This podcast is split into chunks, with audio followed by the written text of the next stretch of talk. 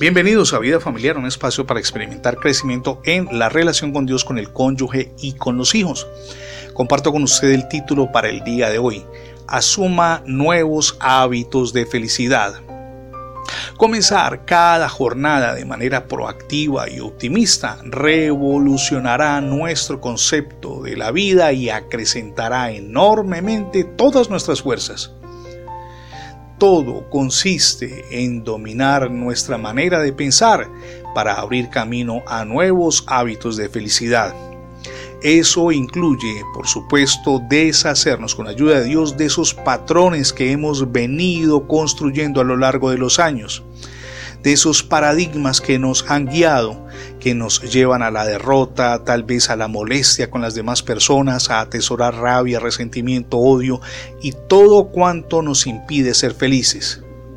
¿Para qué recordar viejos errores y arrepentirnos de no haber sabido aprovechar las oportunidades del ayer o tal vez lamentarnos de cosas que nos perjudicaron? No, no debemos hacerlo porque cuando lo hacemos aumentamos nuestra desdicha.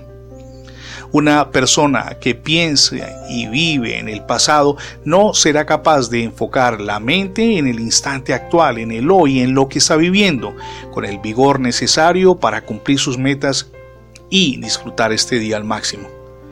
Muchas personas hasta ahora fracasadas lograrían maravillas en el mañana con solo olvidar el pasado, cerrarle la puerta para siempre y empezar de nuevo. Si en lugar, mi amigo y mi amiga, de esperar a que el mañana nos depare una gran felicidad, nos empeñamos desde hoy en lograrla, sin duda adelantaremos a grandes pasos. Permítame compartir con usted un principio que se encuentra contenido en el libro de los Salmos, capítulo 21, versos del 1 al 3. El rey se alegra en tu poder, oh Jehová, y en tu salvación cómo se goza le has concedido el deseo de su corazón y no le negaste la petición de tus labios, porque le has salido al encuentro con bendiciones de bien. Corona de oro fino has puesto sobre su cabeza. Vida, dice el versículo 4, te demandó y se la diste. Largura de días eternamente y para siempre. Cuando nosotros depositamos toda nuestra confianza en Dios, así las circunstancias hoy sean altamente negativas, desalentadoras y pensemos que nos encontramos en un laberinto sin salida. Con la ayuda del Señor vamos a encontrar respuestas a las dificultades, a los interrogantes y por supuesto la salida de la encrucijada. Esto aplica a todas las áreas de nuestra vida, en lo personal, en lo espiritual y en lo familiar. A propósito de lo familiar, cómo anda la relación con el cónyuge y con los hijos, es importante que haga un alto en el camino hoy.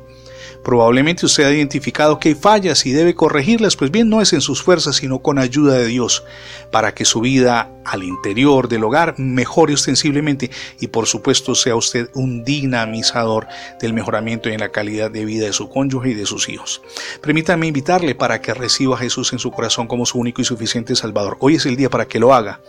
Deje que Jesucristo viva en su existencia, pero también al interior de su familia. Es la mejor decisión que podemos tomar. Gracias por escuchar diariamente las transmisiones de vida familiar en la radio en el formato de podcast.